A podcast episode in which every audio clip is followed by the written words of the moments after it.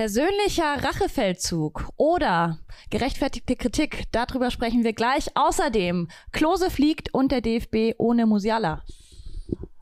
Alter Schweder, bin ich gespannt. Das Elf-Freunde-Themenfrühstück um 10.30 Uhr live bei YouTube und kurze Zeit später überall, wo es Podcasts gibt. Was für ein Themenfrühstück. Ich dachte, ab heute ist saure Gurkenzeit, aber nichts da. Dachte ich auch. Es ist spannender denn je. Also den, den, das letzte Wochenende kannst du komplett vergessen. Also was wir heute zu besprechen haben, ist ja der Monsterkracher. Und das heißt was, weil ich habe letztes Wochenende so viel Fußball geguckt, wie glaube ich seit Jahren nicht mehr. Irgendwann war wirklich, ich habe nur noch Gelächts nach etwas anderem außer Fußball, weil Ach. es gab einfach so viel guten Fußball. Man Ja. musste gucken. aber der FCA hat verloren.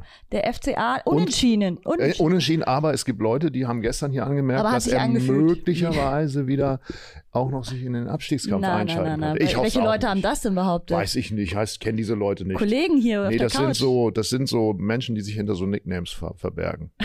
Die ganz lange warten, bis diese Sen Unken, Sendung Unken, losgeht. Unken. Nee, nee, wir sind da raus. Ich bin mir inzwischen sicher, das wird nichts mehr mit dem. Abstieg. Wir bleiben drin. Und ähm, darum soll es heute aber nicht gehen, Nee. denn wir haben andere geile Themen Genau. mitgebracht. Unter anderem verfleischen sich gerade die Schiris in Deutschland. Genau, der FCA bleibt drin, aber was machen wir mit Manuel Gräfe? Äh, muss Opa jetzt doch aufs Altenteil? Äh, das ist die große Frage, weil er äh, äh, Firle franzt, hätten wir früher gesagt. Ähm, er redet sich um Kopf und Kragen, meint zumindest Dennis Eitekin, meine nicht ich, weil ich finde es immer interessant, wenn es irgendwo kracht. Ähm, äh, Manuel Gräfe hat sich mal wieder als ehemaliger eingeschaltet in diese Geschichte am Wochenende bei Bayer Leverkusen. Zwei Elfmeter sind erst durch den VAR quasi zu Elfmetern erklärt worden. Und äh, der Schiedsrichter ist offenbar in Augen vom ehemaligen äh, alteingesessenen Emanuel Gräfe nicht gut genug, um auf dieser Ebene zu pfeifen. Jetzt grob zusammengefasst. Genau. Äh, Es geht um den Kollegen Tobias Stieler, So. der diese Partie zwischen den Bayern und Leverkusen gepfiffen hat und der laut Gräfe unzureichend gepfiffen hat. Genau. Ja. Er ist eigentlich allgemein auch der Ansicht, dass, äh, dass Schiedsrichter in Deutschland zu schnell nach oben kommen. Mhm. Ähm, hm. Man könnte natürlich auch denken, vielleicht ist er auch immer noch ein bisschen sauer, dass er dann vorzeitig nicht, er wurde ja gar nicht vorzeitig aufs Altenteil geschoben, sondern er musste dann nach der Regelschiedsrichterzeit einfach abtreten, Ja. so wie das alle anderen vor ihm ja auch gemacht haben, auch gute Schiedsrichter. Und äh, offensichtlich äh, kommt Manuel Gräfe damit nicht so richtig klar oder er sieht einfach, äh, dass keine Schiedsrichter äh, nach ihm kommen, die nur annähernd sein Niveau haben. Wie ist es denn nun wirklich? Ja, ich finde es schwierig, weil einerseits, wir haben gerade auch schon drüber gesprochen, wir mögen das natürlich, wenn sich äh, Sachen aneinander reiben und gerade auch das Thema Schiris, äh, die sollten ja auch kritisiert werden dürfen und gerade wenn es jemand ist, der aus der Branche kommt, ist es ja eigentlich was Gutes so, weil der sollte es ja wissen, aber es hat schon auch so ein bisschen so ein ah, so ein Geschmäckle, würde ich sagen. Ähm, weil es einfach, er ist ja immer noch auch in Rechtsstreit mit dieser Schiri, mit diesem Schiri-Verbund, Ja. hat knapp 50.000 Euro schon zugesprochen bekommen, hat aber Ach. keinen Schadensersatz bekommen und darauf klagt er jetzt nochmal, also er ist in Berufung gegangen. Das heißt, dieser Rechtsstreit läuft immer Mhm. noch. Was ich finde, ist halt noch so, eine Neben, so ein Nebenschauplatz, den man kennen muss, um das vielleicht auch einordnen zu können. Ja, natürlich ist es, äh, wir sind ja hier aus dem medialen Blick, äh, kommen wir und äh, stellen fest, äh, warum redet Manuel Gräfe darüber und warum berichten wir darüber? Ich meine, er ist, äh, natürlich ist es interessant, wenn er sich beschwert und äh, seine Meinung hat natürlich auch Gewicht, weil er war fraglos ein guter Schiedsrichter. Ja. Ähm, Dennis Eitekin sagt aber, es ist nicht so richtig zielführend und da muss ich ihm ein Stück weit auch recht geben, weil es geht eben immer so in eine Richtung, die am Ende des Tages ja doch immer sagt, ja, warum habt ihr mich eigentlich vorzeitig hier rausgenommen? Weil äh, ich hätte diese Fehler nicht gemacht. Äh, wissen wir ja auch nicht, weil auch Schiedsrichter werden ja älter und haben möglicherweise nicht mehr die Reaktionsschnelligkeit, äh, die sie, die sie äh, zu ihrer Glanzzeit hatten. Aber das mal dahingestellt, er ist ja raus. Ähm, die Frage ist eben, ähm, muss man äh, jetzt dann sozusagen immer auf die Nachfolger äh, schießen, äh, mit denen er ja in dem Sinne, die können ja auch nichts dafür, dass er da sozusagen raus musste. Also nee, und vor allem auch so als Kamerad oder Kollege finde ich es halt auch schwierig, weil ja, man kann natürlich fachlich Kritik äh, üben, aber es ist, sagt ja Aitekin auch, immer der gleiche Jargon, also es Ja. kommen immer die gleichen Sachen. Und dass jetzt der VA, V, VAR, ich sage immer VAR, VAR ähm, nicht gleich wieder abgeschafft wird, das steht gerade zumindest auch fest. Also in dieser Saison wird er noch weiter ach, da wird darüber diskutiert, dass wir ihn wieder abschaffen. naja, ich glaube, diese Diskussion ist ja zumindest immer so ein bisschen am Köcheln und die Fans würden sich das auf jeden Fall viele erhoffen. Ich meine, wie Ganz oft haben ehrlich, wir ich- hier auf der können wir- Couch schon können wir, darüber können, diskutiert? können wir das wieder zurückdrehen? Also ich meine, Ja. nichts dagegen, äh, wenn wir diese Diskussion aufmachen, aber ich, ich kann es mir wirklich nicht mehr vorstellen, weil was ja klar ist, äh, all diese, diese, diese, diese, diese hauchdünnen äh, Ab Abseitsentscheidungen und so weiter, die wir da natürlich jetzt durch diese Geschichten auch entsprechend äh, vermessen können, die werden ja nicht mehr äh, die, die sind ja letztendlich ungerecht, wenn wir jetzt Ja. bei Gerechtigkeit oder Ungerecht bleiben. Und deswegen glaube ich, in Summe sind natürlich viel mehr Entscheidungen gerechter durch den VAR geworden. Nur wir stellen durch den VAR fest, wie, wie klein und wie, wie, wie viel Nuancen im Grunde bei so einer richtigen und falschen Entscheidung dazugehören. Das können wir nämlich jetzt erst vermessen durch diese, durch diese VAR. Ja. Das hatten wir ja vorher schlichtweg einfach nicht. Da haben wir drauf geguckt, haben gesagt, das ist kein Foul oder es ist ein Foul und damit war die Sache erledigt. Nur jetzt wird es eben uns äh, gezeigt und dann fragen wir uns, warum muss denn der Schiedsrichter da noch während eines Spiels 60 Sekunden drauf gucken? Ja, weil es eben so wahnsinnig schwer ist in manchen, Ste an manchen Stellen. Genau, und es ist einfach auch so, ich finde, der WR zeigt auch immer wieder, dass man halt nur ein Mensch ist und kein Roboter. Also, ja, und dass wir auch alle Fehler machen. Das hat auch wieder eben das Spiel am Sonntag gezeigt.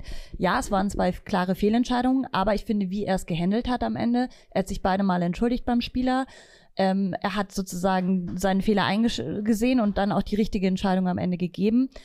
So sollte es ja, finde ich, auch irgendwie sein, oder? Also auf menschlicher Ebene kann ich ihm jetzt keinen Vorwurf machen. Also, erstens, ich bin voll da äh, auf, der, auf, auf der Linie, dass ich sage, Manuel Gräfe, unheimlich unterhaltsamer Typ. Ja. Der kann gerne jedes, jeden Tag hier ins Themenfrühstück kommen oder einmal die Woche. Ich würde mich freuen und dann hauen wir mal gemeinsam so richtig drauf auf alles, was nicht bei drei auf den Bäumen ist, also, was Fehler macht, wer nicht richtig spielen kann und so weiter und so fort und auch auf schlechte Schiedsrichter.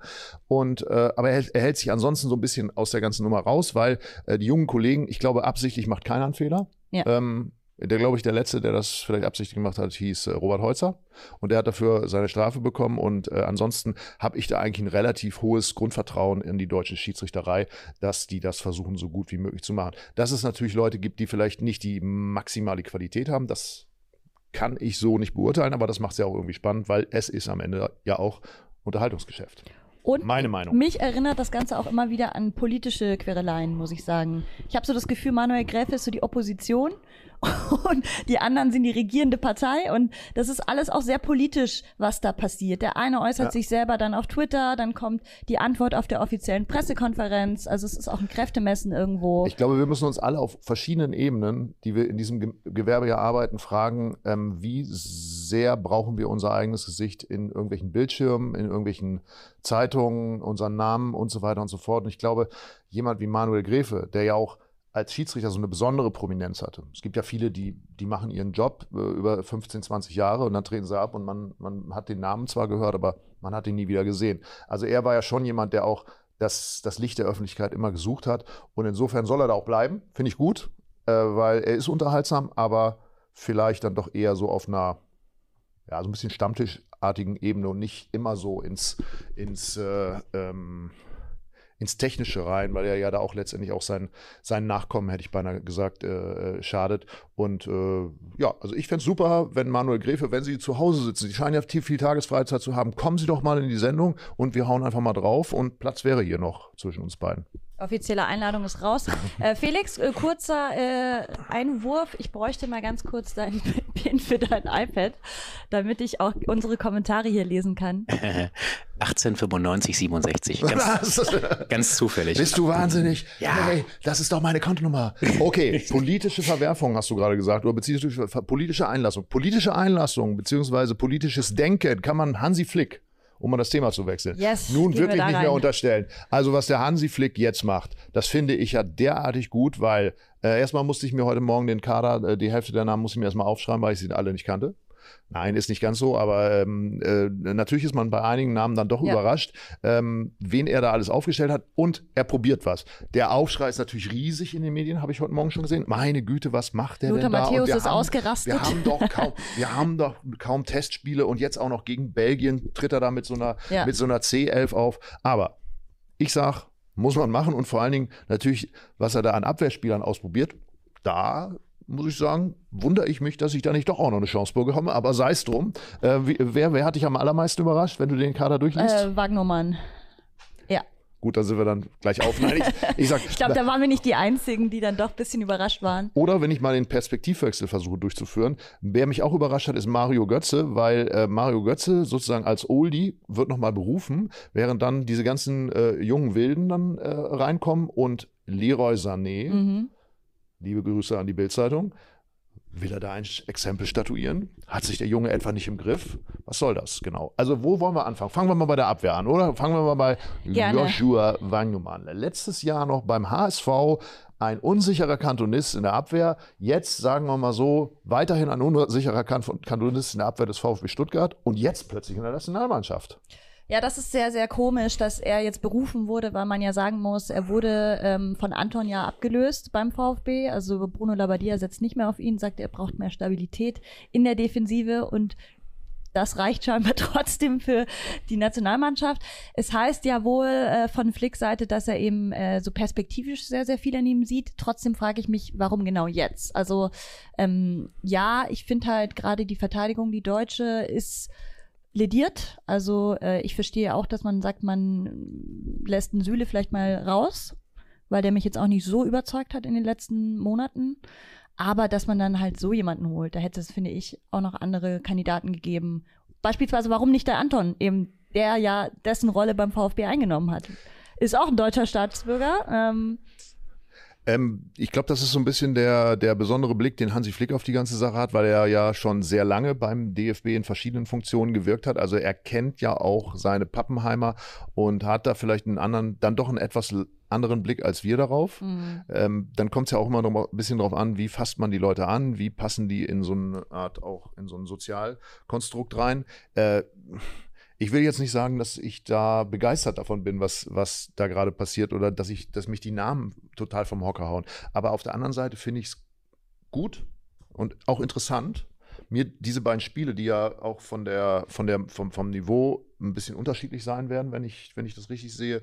Peru äh, vielleicht so ein Aufbaugegner, während, während Belgien ja auch mit einem neuen Trainer dann wirklich, der ja, der will ja auch ein, ein Zeichen setzen, äh, Domenico Tedesco, ähm, dann wirklich ein anspruchsvoller, äh, anspruchsvoller Job ist, äh, den, den die Jungs dann eben auch da bestehen müssen. Und ich, ich finde es gut, dass da, dass da viele unterschiedliche Leute zusammenkommen, weil wenn man sich dann doch durch den Kader liest, das ist ja dann eben auch überraschend, wie viele Spieler, gerade auch aus der Abwehr, inzwischen im Ausland spielen, ähm, die brauchen ja auch irgendwo einen Bezug zu dieser Mannschaft, wenn sie nachher dann eben auch in so einem EM-Kader mal dabei sein wollen. Und ich glaube, das ist, das ist wichtig, dass man das an der Stelle dann mal versucht. Trotzdem hat mich das wirklich äh, äh, in dieser Zusammenstellung sehr überrascht, eigentlich auf, auf ganzer Linie, weil das ist ein Umbruch. Das muss man einfach mal klipp und klar sagen. Das ist eigentlich äh, eine Mannschaft, die, die ein komplett anderes Gesicht haben könnte nachher als die, die wir zuletzt gesehen haben. Und aus meiner Perspektive ist das auch dringend notwendig. Ob das Erfolg hat, steht auf dem anderen Blatt, aber dass man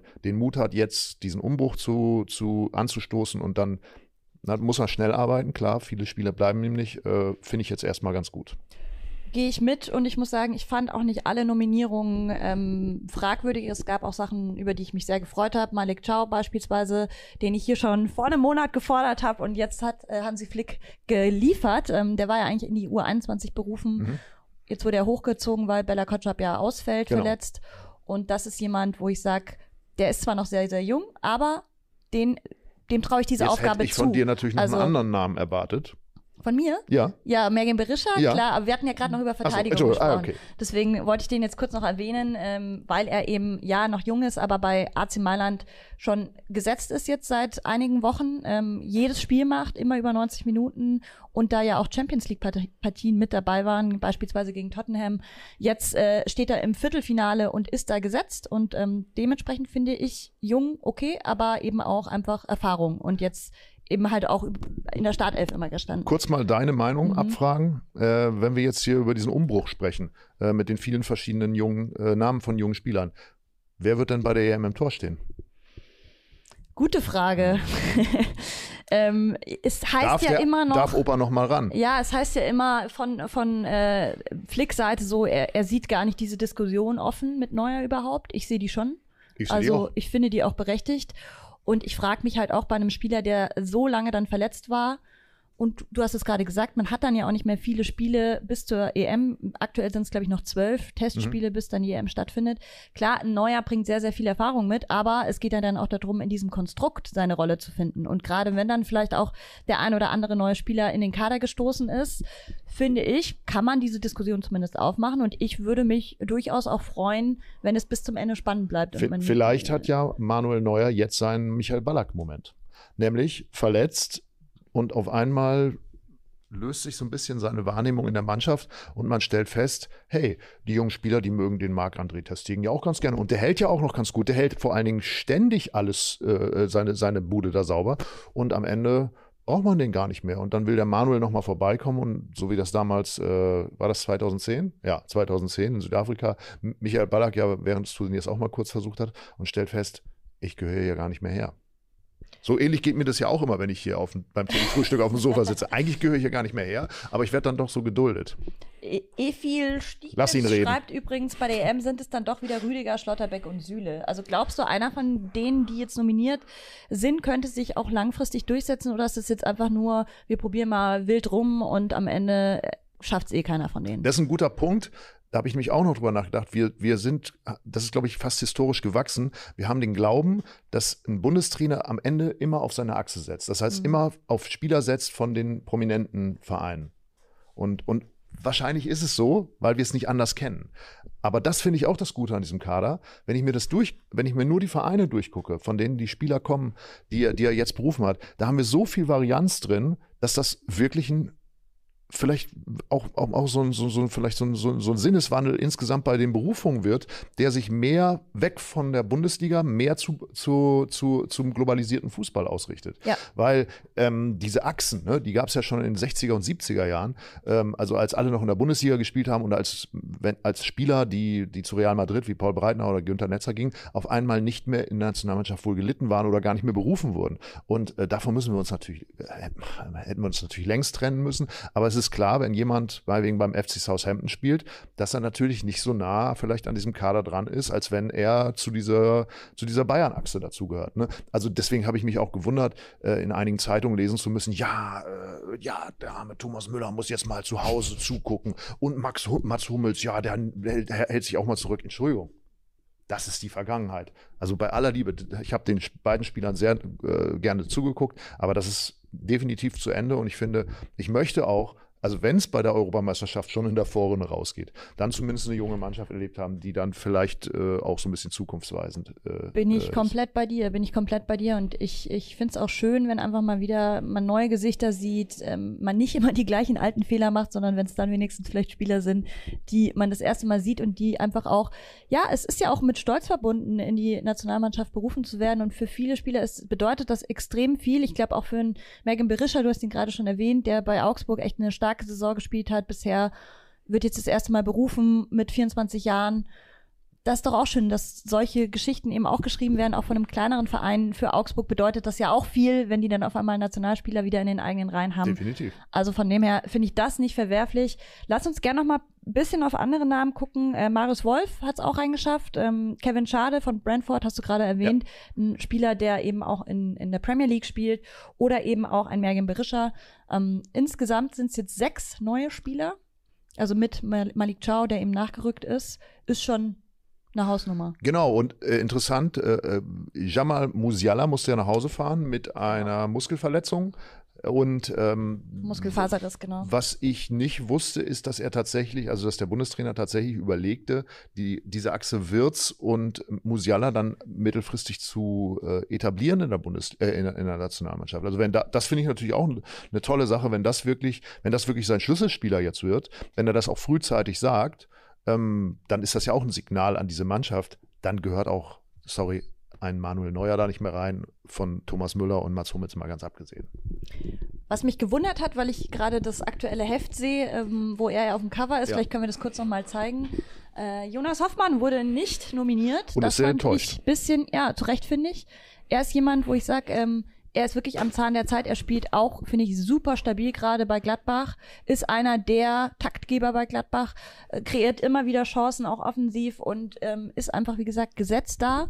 Und deswegen hat mich das bisschen überrascht, dass er beispielsweise jetzt zumindest nicht berufen Deswegen wurde. sagte ich, äh, Manu, dass Mario Götze dabei ist, wundert Ja. mich in seinem Alter. Äh, ich hatte gedacht, äh, dass diese, dieser Kader jetzt für dieses äh, verlängerte Wochenende äh, so ein bisschen eine Ausrichtung ist. Wir testen jetzt wirklich nur junge Spieler.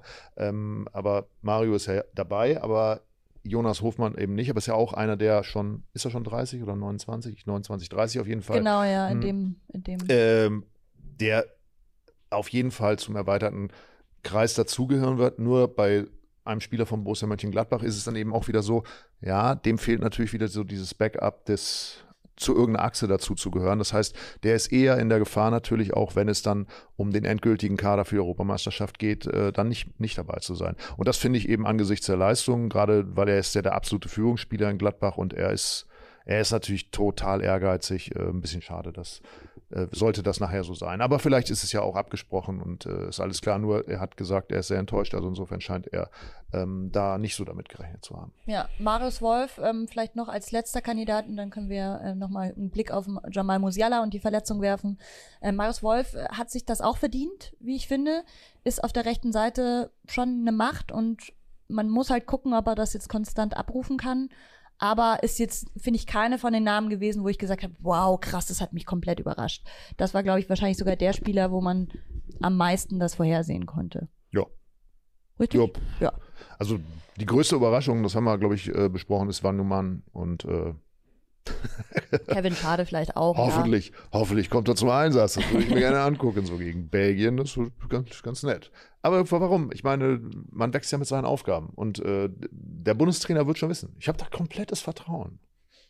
Ja, habe ich. Musiala, äh, jetzt verletzt, ist auch fraglich für den Klassiker. Ich hasse ja dieses Wort, aber äh, es gibt ja kein wirkliches anderes Wort. Äh, die Bayern empfangen Dortmund am 1. April. Du kannst ja auch sagen, äh, gegen den kommenden deutschen Meister aus Dortmund, gegen FC Bayern, den, Den Verfolger, dem. Jäger. Ja, ja. Dem Jäger. Der Rekordmeister trifft auf den vielleicht Ja. neuen deutschen Meister. Ja, pff, tut mir leid für Bayern, aber werden es trotzdem machen. Trotzdem äh, Kantersieg. Glaube ich auch. Glaube ich, Da Glaub ich, ich auch. immer das wieder dasselbe zu sagen. ich habe mir mal seine Verletzungshistorie angeschaut und das hat mich überrascht. Er hat bisher in dieser Saison einmal gefehlt, weil er eine Zerrung hatte und einmal gefehlt ähm, in der Champions League gegen Pilsen war das, weil er Corona hatte. Hm. Und sonst spielt er immer und ist nie verletzt, nie krank. Das ist schon. Deswegen ist es jetzt gerade so überraschend, dass er mal fehlt, aber auch das können sie, glaube ich, mit der Tiefe im Kader, dann spielt halt Müller beispielsweise. ja. Und wenn er es gar nicht hat? Hm? Wenn er was Wenn er gar nicht so stark verletzt ist, dass er eigentlich hätte abreisen müssen? Kann, kann das auch, ist das auch eine Option? Wie kommst du drauf? Ich, Gibt's ist, nur ist nur eine Frage, ja. Ich meine, es, es stehen ja sehr entscheidende Wochen beim Ja. FC Bayern bevor und vielleicht ist das, die nennen das ja immer dann Zwicken in der Wade oder sowas oder in Mm. dem Fall im Oberschenkel. Ähm, Du meinst, die schonen ihn vielleicht. ja, kann das sein? So, komm. Ja, mal, ich glaube, das zwickt's in der Wade. Bleib mal zu Hause. Kann das sein? Vor Nein, allem, weil da kommt ja auch noch es ein anderes wichtiges Spiel gegen City bald auf die Bayern zu. So, Also du sagst es. da sollte er natürlich nicht fehlen. Gut, das sind jetzt Wie alles. ist eure Meinung zu Hause? Ja, schreibt Ist ja doch immer noch ein freies. Land. Wir können das ja meinen, auch wenn es falsch ist. Ich habe auch nicht gesagt, dass es so ist. Kann ich mir nie vorstellen. Es gibt noch einen äh, Name, der hier genannt wird, wo ich sagen muss, das wundert mich auch, dass der noch nicht berufen wurde. Robin Knoche. Wieso ist der immer noch nicht in der Nationalmannschaft? Tja, Überhaupt, Union ist ein Team, das immer mal wieder ignoriert wird, oder? Die Spieler von Union. Auch ein Rani Kedira war ja mal so ein bisschen im Gespräch. Ja, da sind wir dann ja jetzt wieder bei der Verschwörungstheorie, dass er gegen bestimmte Vereine was hat. Ähm, weiß ich nicht. Ich- D- Das sind eben so Momente, wo ich mich frage, wo sind eigentlich die Journalisten, die das mal adäquat mit ihm besprechen können? Weil er kann ja auch mal das erklären, äh, warum einer wie Wanyoman jetzt reinkommt, außer dann immer auf Zettelkastensprüche äh, Sprüche zurückzugreifen, sondern wirklich mal zu sagen, ja, der hat äh, besondere Qualitäten, dann hat er aber auch irgendwie ein sozial, soziales Gewissen, was, was hier gut reinpasst. Äh, Der hat die und die Perspektive auch noch und, ähm, und ich könnte mir den auch variabler vorstellen. Ich meine, dass wir äh, möglichst viele Varianten, möglichst viel Varianz in der Abwehr brauchen, das ist, steht ja außer Frage, weil wir haben einfach nicht genügend Außenverteidiger. Äh, Verteidiger. Ja, ja. Und insofern muss er Gut, viel dann könnte man auch beispielsweise das System umstellen, wenn man sagt, es ist einfach schwierig, irgendwie gute Außenverteidiger zu finden. Dann spielst du halt anders. Wäre auch eine Möglichkeit.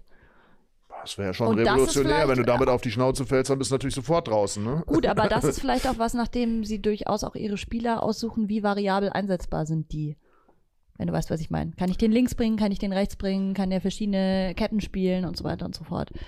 Also. Also Robin Knoche rein. Oder was ich, willst du jetzt ja, sagen? Ich, nein, insgesamt, ich verstehe, dass man auf jeden Fall diese Diskussion aufmacht und sagt, warum nicht Robin Knoche? Gut, dann müssen wir jetzt die Frage stellen, warum ist eigentlich äh, für äh, Jamal Musiala niemand nachnominiert worden? Da wäre ja noch ein Platz frei gewesen. Nicht? Hätte man ja einfach noch mal so einen, viel Qualität. einen reinholen können. Hätte man ja Robin Hätte man, Knoche ja. mal anrufen können. Wobei der passt da jetzt nicht hin, aber Ja. einfach nur so, komm doch mal dazu. Gibt doch lecker Essen. Kommen wir doch noch vielleicht zu einem Ex-Nationalspieler, Oha. der jetzt auch in den Schlagzeilen war, und zwar ähm, Miroslav Klose. Oh ja. Ach, Nero. Äh, Hat seinen Job verloren. Ähm, einvernehmlich getrennt heißt es ja, glaube ich, Ja. inzwischen. Achtmal in Folge nicht gewonnen. Ja, seit letzter Ende Oktober das letzte Mal Ja. einen Sieg geholt mit dem äh, CR SCR Alltag. Ja. Wer kennt ihn nicht, diesen Ja, Verein? natürlich. Ist ja im Moment der Letztplatzierte, glaube ich, in der österreichischen Liga. Ne? Äh, exakt, Also man kennt ihn. Man kennt ihn vielleicht auch daher, weil Ailton 2008 da mal gekickt hat und ein paar Tore für die geschossen Natürlich. Deshalb. hat. Ja. Felix Kropper lacht. Hast du da irgendwie noch Das einen lag auf der Kommentar abzugeben? Äh, Ailton hat überall gespielt. Also zählt Unter nicht. anderem auch beim SCR Alltag. Und beim KfC Uerdingen und bei Oberneuland und Dresden, glaube ich, auch, oder? Nee, Dresden nicht. Aber ach, Ach. Duisburg. Duisburg war das, So, ja. ja. Spaß beiseite. Miro Kloses erste Trainerstation als Ja. Cheftrainer. Sie ist jetzt also schon Geschichte. Ähm, was können wir darüber sagen? Äh, ich erstmal fand ich es gut und mutig, bei so einem Verein anzuheuern, Mhm. mit, mit seinen Meriten. Punkt zwei. Ich halte ihn für einen unfassbar ehrgeizigen und sehr fleißigen äh, Menschen und ich glaube auch, dass er ein guter Trainer sein kann. Aber es ist natürlich auch ein Wagnis, wenn man mit dieser Bekanntheit an, bei so einem Verein und in einer Liga anheuert, die äh, ja immer so ein bisschen chronisch nervös ist. Ne? Ähm, deswegen wundert mich es ohnehin, dass er, weil die Saison ist ja nicht besonders gut gelaufen für ihn, erst jetzt entlassen wird. Äh, dass die Entlassung, ich glaube, die, die kann man auch rechtfertigen. Also das ist auch, warum soll das nicht in, im gegenseitigen Einvernehmen passiert sein? Weil Ergebnisse sind nun mal das Entscheidende am, am Ende des Tages für einen Trainer. Äh, Miroslav Klose ist natürlich auch ein bisschen spezieller Typ. Ich weiß, das ist eigentlich die Frage, die ich mir schon immer gestellt habe, als ich hörte, dass er in die erste Reihe als Trainer will. Ist er der Typ, der so eine, so eine, so eine Ansprache an Spieler hat? Ne? Also erstmal dieses heterogene System einer Mannschaft überhaupt zusammenhalten zu können und dann die richtigen Worte und die Ansprache zu haben, äh, um, um so, eine, so, eine, so eine Truppe dann eben auf, auf das nächste Leistungslevel zu heben. Da hatte ich und habe ich auch nach wie vor meine, meine Zweifel. Das liegt nicht daran, dass ich nicht glaube, dass er zu wenig vom Fußball versteht, dass er nicht äh, total fleißig ist, dass er in jedes Detail reingeht, sondern einfach nur, wenn man ihn so, er ist ja manchmal so ein bisschen spröde, würde ich so sagen. Kann Ja, und so auch sagen? sehr introvertiert. Also so habe ich ihn jedenfalls als Spieler immer wahrgenommen. Eher ein ruhiger Typ, sehr bescheidener Typ, gebe ich dir recht. Ähm, eigentlich auch nie jemand, der so krass das Rampenlicht gesucht hat. Und deswegen, ja, finde ich das auch, also als Trainer musst du ja schon bis zu einem gewissen Grad jedenfalls aus dir rausgehen können, um das Team zu erreichen. Und so Ansprachen von ihm, da würde ich gerne mal Mäuschen äh, spielen, weil ich mir nicht so vorstellen kann, wie er dann da in diese Kabine kommt, die liegen zurück und dann haut er richtig auf den Tisch. Das kann ich mir bei Miroslav Klose nur bedingt vorstellen. Naja, ein Trainer ist ja heutzutage auch ein Manager, also wenn er da die entsprechenden Leute dafür hat, Ja. dann kann ich mir schon vorstellen, und das traue ich ihm auch zu, dass er das entsprechend zusammenstellt. Nur äh, Problem ist ja, gerade bei Spielern dieser, die, mit diesem Bekanntheitsgrad immer, ähm, du hast ein, zwei äh, Schüsse am Anfang und die müssen mehr oder weniger ja auch sitzen, weil sonst sagt man gleich, naja, toller Profi, äh, WM-Torschützenkönig aller Zeiten und so, aber als Trainer packt das nicht so richtig. Ne? Da gibt es ja, können wir über Lothar Matthäus reden, da können wir über Stefan Aber Effenberg das wollte reden. ich Ganz gerade- andere Typen, natürlich, ich ganz sagen, andere die, Typen. die haben ja trotzdem dann noch Chancen, diverse bekommen im Ausland beispielsweise. Ja, ja, natürlich. Also, Also, ich die meine, er, fünfte, wird- er, die sechste und er- die siebte Chance. Ja, aber, aber nie. Nie mehr die Top-Teams, also, ja. Ich erinnere mich und ich, ich halte, ich, ich, ich finde Lothar Matthäus als Fernsehexperte inzwischen wirklich, ich will nicht sagen spitze, aber sehr gut. Also ich Mhm, höre dem gerne mhm. zu, weil der, weil der mir wirklich viele Infos gibt, die ich, die ich so äh, nicht habe. Aber der war mal bei Arminia Bielefeld, als sie, glaube ich, noch in der zweiten Liga gespielt haben, im Gespräch und da haben sich, da gab es eine, eine Faninitiative dagegen, dass der Mann da nicht hinkommt. Also insofern, du bist dann irgendwann auch verbrannt. Und deswegen wird das sehr interessant zu sehen, wie das jetzt mit ihm weitergeht und ob er seine, ob er seine Rolle wirklich da in dieser ersten Reihe sieht. Da, da bin ich sehr gespannt. Also, weil er hat ja jetzt auch eine Erfahrung gemacht. Ne? Also er Ja, hat ja, ja, diese. Bayern-Erfahrung in der zweiten Reihe Genau. gemacht, wo ich glaube, da ist er auch bestimmt ein sehr guter. Und ob das in der ersten Reihe eigentlich genau das ist, was er will. Da bin ich auch gespannt. Ich glaube, seine Reise ist noch lange nicht zu Ende und wir werden seinen Namen sicher hier noch nicht. öfter besprechen, weil er eben schon jemand ist, ähm, dem, glaube ich, viele auch noch viel zutrauen und der gut vernetzt ist. Und man kriegt es ja immer wieder mit, wenn dann eben Trainer gesucht werden, wer dann alles ausgegraben wird. Ähm, das ist schon.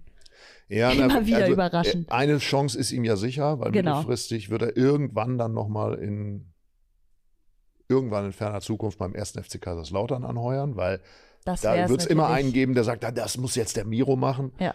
Nur, das ist natürlich auch das im Auge des Taifuns, ne? Ist er dann. Ja, wenn er dann kommt, dann wird es nicht, dann wird es bestimmt keine gute Situation sein. Aber im Moment läuft es ja ganz gut beim FCK. Gut, die Also sind auch gerade noch versorgt, Ja, versorgt mit Die sind Trainern. sehr gut versorgt, ja. Ich wollte niemanden den Job streitig machen. Es gibt noch ein letztes Thema, das wir vielleicht kurz noch äh, anreißen können. Da gibt es jetzt auch nicht so viel zu sagen, aber sollte erwähnt werden, denn es ist schon bemerkenswert. Makoto Hasebe hat nochmal verlängert, Wir bis sie über- 2027 sogar. 27. Ja, das Er, heißt er aber, kann er so wird, lange verlängern, äh, wie er will, hat, hat Markus Krösche gesagt. Er, kann, er, kann, er könnte auch bis 2080 ja, weil verlängern. ja jetzt schon feststeht, dass er eine Rolle bei äh, der SGE übernehmen wird, auch nach der aktiven Karriere. Also damit ist sozusagen, glaube ich, schon be beinhaltet, dass er dann irgendwie im Verein weiterarbeiten Also wird. ich habe heute Morgen gelesen, bis 2024 geht es jetzt erstmal weiter. Wenn er bis 2024 Mhm. bis Sommer noch spielen würde, dann hätte er bei Eintracht, also äh, vereinsintern schon mal Rudi Bommer und ähm, Uli Stein als äh, älteste Spieler überholt. Genau, also als Spieler geht es ein weiteres Jahr weiter, aber ich glaube, so wie ich es äh, interpretiert habe, ist der Vertrag länger angesetzt, aber Ja. sozusagen nicht unbedingt als Spieler. Also, weil ich auch jetzt in der letzten Zeit, ich habe es glaube ich gestern auch schon erzählt, mit Klaus Fichtel zu tun hatte. Du kennst ihn natürlich, der älteste Bundesligaspieler aller Zeiten, 43 Jahre, sechs Monate und zwei Tage. Mhm. Ähm, wenn er 2027 noch spielen würde, Felix, kannst du mal kurz reingucken? Ich glaube, dann Gut, das glaube ich nicht, er dass er nach, langsam das in, in diesen Bereich kommen und diesen Rekord für die Ewigkeit ihm, äh, dem, dem Klaus Fichtel vielleicht noch Genau, Herr ist, machen. glaube ich, jetzt noch 39 Ja. und wird dann 40 sein nächstes Jahr. Ähm, könnte hinkommen. Der Mann ist am 18. Januar 1984 geboren.